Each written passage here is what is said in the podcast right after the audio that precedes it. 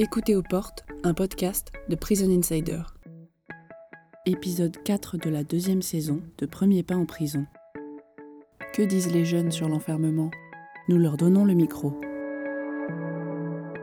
Je m'appelle Charline, j'ai 30 ans, je travaille à l'Observatoire international depuis 4 ans. Euh, voilà, du coup, l'OIP, c'est une association qui, défend les droits des personnes détenues, qui fait beaucoup d'enquêtes, de, publications sur, euh, sur la prison aujourd'hui, sur les problèmes qu'on y rencontre, sur des thématiques très spécifiques. C'est un boulot passionnant. Je suis à l'OIP aujourd'hui parce que je me suis intéressée à la prison dans, mes études, hein, comme beaucoup, beaucoup de gens. Je trouve du, cercle prison justice, bah, j'étais au Génépi, une association qui n'existe plus aujourd'hui, mais c'est comme ça que j'ai mis euh, un, pied en prison et que je me suis politisée sur le sujet parce que comme beaucoup de gens aussi avant, j'avais pas forcément de réflexion politique sur cette institution et c'est Genepi avec toute son toute l'importance qu'il qui donnait à la formation à la réflexion politique qui m'a vraiment euh, conscientisée sur le sujet. De, de fil en aiguille,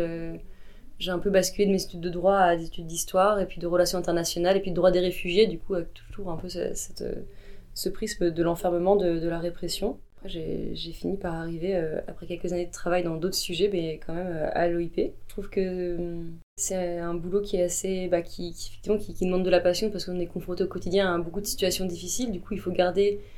de la combativité pour, pour se battre pour les personnes qu'on aide. Et puis, il faut aussi bah, savoir prendre de la distance parce qu'on est confronté à beaucoup de situations très compliquées sur lesquelles on n'a pas d'emprise. on est particulièrement, confronté, nous, à des personnes avec des gros troubles psy. Euh, qui n'ont pas forcément des propos cohérents à la permanence, qui sont en grande souffrance, mais qu'on va pas pouvoir forcément aider tout de suite. Donc du coup, c'est aussi, euh, je trouve qu'une des premières choses à apprendre, c'est aussi savoir, quand on est salarié, en tout cas dans ce domaine, c'est savoir mettre une certaine forme de,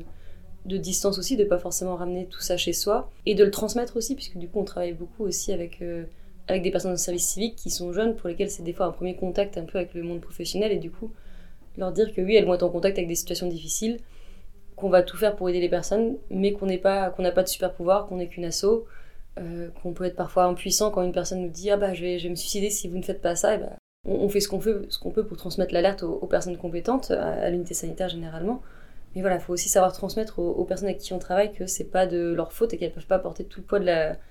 euh, de la misère qui nous arrive à travers la permanence euh, sur leurs épaules. Ça, je trouve que c'est quelque chose qui est assez prégnant au quotidien. Et puis bah, après, voilà, il y a aussi toutes les injustices qu'on va rencontrer.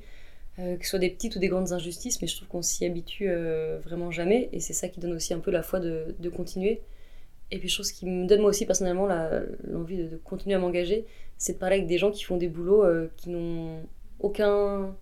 aucun engagement, aucune vision politique. Des fois, je me dis, waouh, ils sont vraiment trop bien payés, ils gagnent 3000 euros par mois, 3500, 4000 euros par mois, mais mais après, je me mets à leur place et ils font des tableaux Excel et puis ils ont un boss sur le dos qui leur demande des comptes et puis ils font des daily thinking tous les matins et puis après ils ont des meet-up et ils ont des off-site et puis en fait je me dis mais oh, franchement ça, ça a l'air cool sur le papier mais au quotidien je trouve que ce qu'ils décrivent du monde du travail ça a l'air tellement violent et nous je trouve que dans, dans l'associatif alors non pas dans l'associatif parce qu'en vrai c'est un milieu qui peut être assez maltraitant mais je trouve qu'à l'OIP en tout cas on, a la chance de bosser dans une association qui a un, engagement en but politique et deux qui est, bienveillante